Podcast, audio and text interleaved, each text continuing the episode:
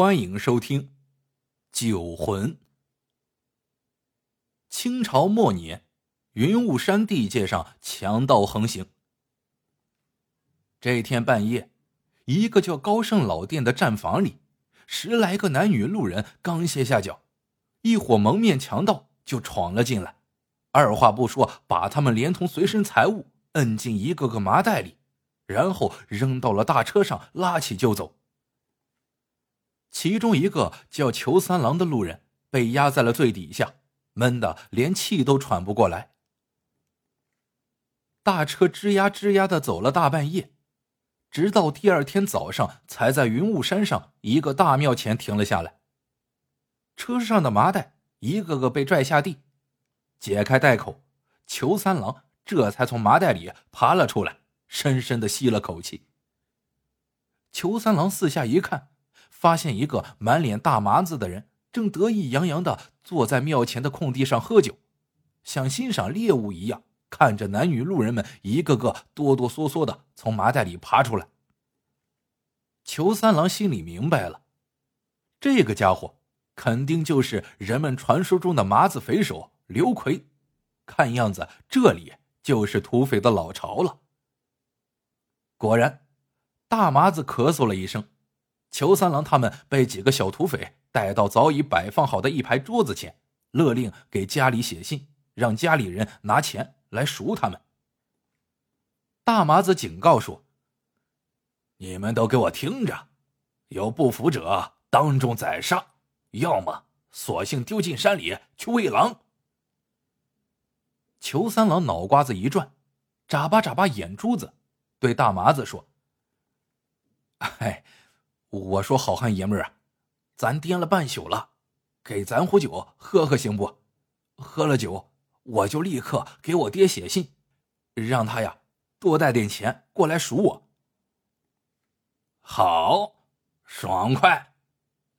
大麻子指指身边一只没起风的酒坛子，对裘三郎说：“老子今天破个例，这坛老酒让你喝个够。”不过有个规矩，你得一口气把这坛老酒喝完。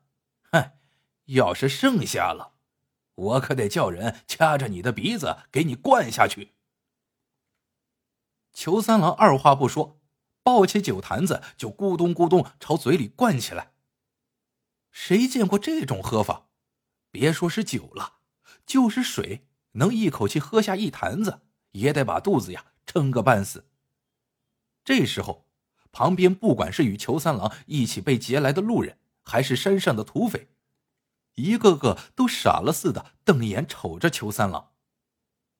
只见裘三郎不一会儿就把这只酒坛子里的酒喝了个精光，他把酒坛子轻轻的往地上一放，抬手抹了一下嘴巴，朝大麻子挤挤眼睛，然后仰起头，鼓起嘴巴，只听“噗”的一声。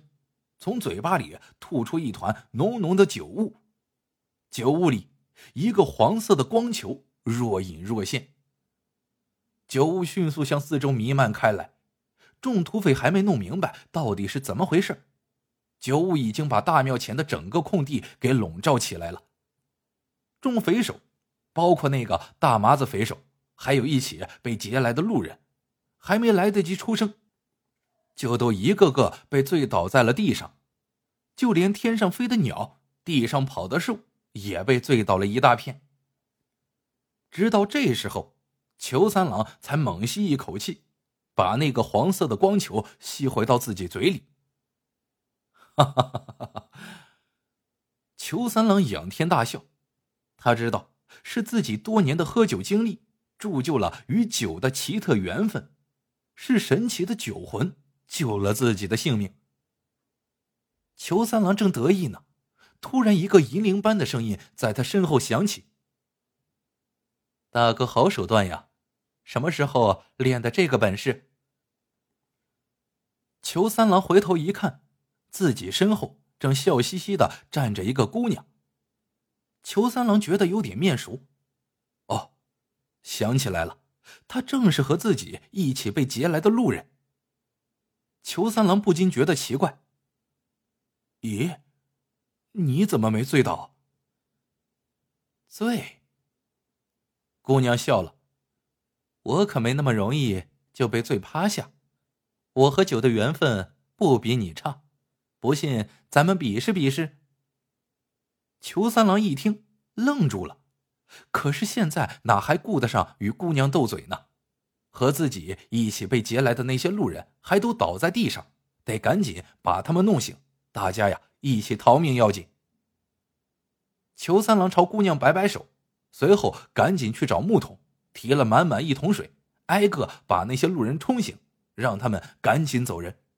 他自己最后一个离开的时候，一咬牙，从脚边的一个小土匪手里捡起一把匕首，闭着眼睛就朝那个大麻子匪首的脸上割下去。哼，你这个祸害头，我叫你以后没脸见人。可谁料，这一刀子下去，大麻子。愣是没有痛醒，只是用手捋了一把脸，翻了个身，又沉沉的睡了过去。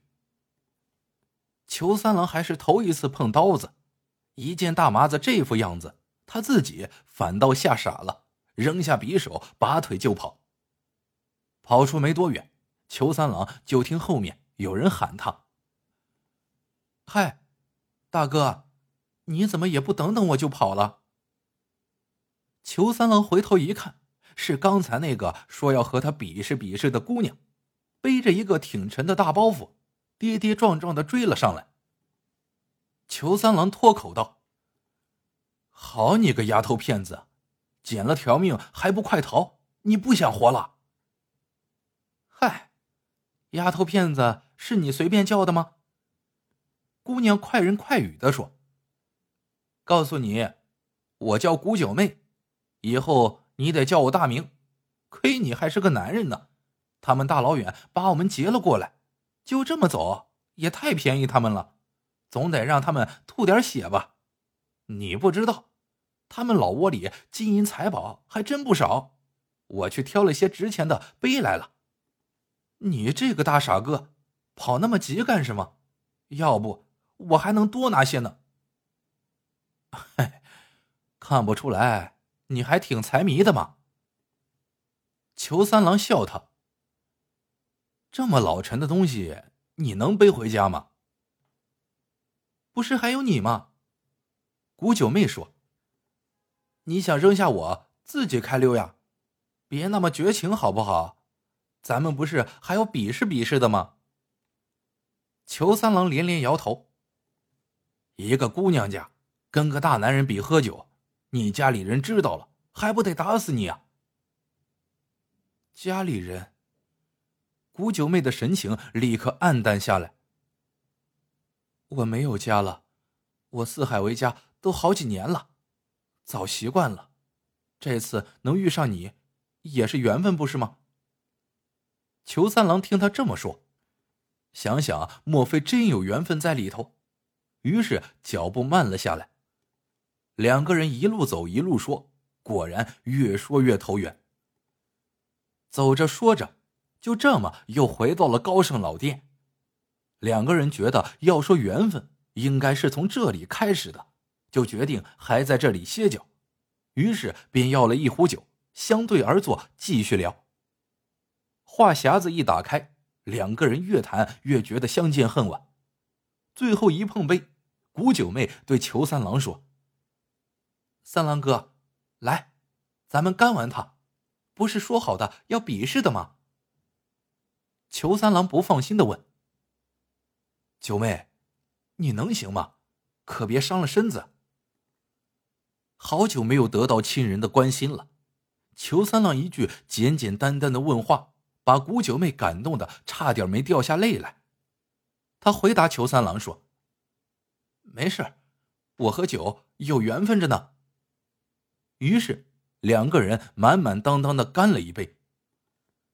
只见裘三郎一大碗酒喝下去，把嘴张开，一团酒雾裹着一个黄色的光球，慢慢的又从他嘴里飘了出来。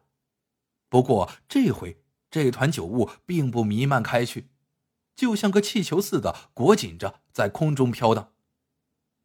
古九妹一瞧，笑了，她张开嘴巴。不得了，就从她的嘴里也飘出一个充溢着浓浓酒香的雾团，雾团里的红球却是红色的。两个雾团在空中上下飘舞，旋转着，追逐着。哪知不一会儿，竟合成了一个。雾团里的红黄两个光球也慢慢的粘合在了一起，形成一个白色的实体，越来越清晰，越来越清晰。最后。变成了一颗晶莹的酒珠，滴落进了放在桌上的酒壶里。裘三郎和古九妹急得撅起嘴巴，想把酒珠吸回去。两个人几乎同时往酒桌上凑，结果酒珠没有吸住，两个人的嘴巴却吸在了一起。他们再也不想分开了。比试没分出胜负，却铸成了一个九魂珠来。这个结局是裘三郎和古九妹没有想到的。当晚，他们两个人就结成了夫妻，后来一起回到裘三郎的老家，在镇上开了家酒店，过起日子来了。好了，这个故事到这里就结束了。喜欢的朋友记得一键三连，感谢您的收听，晚安，做个好梦。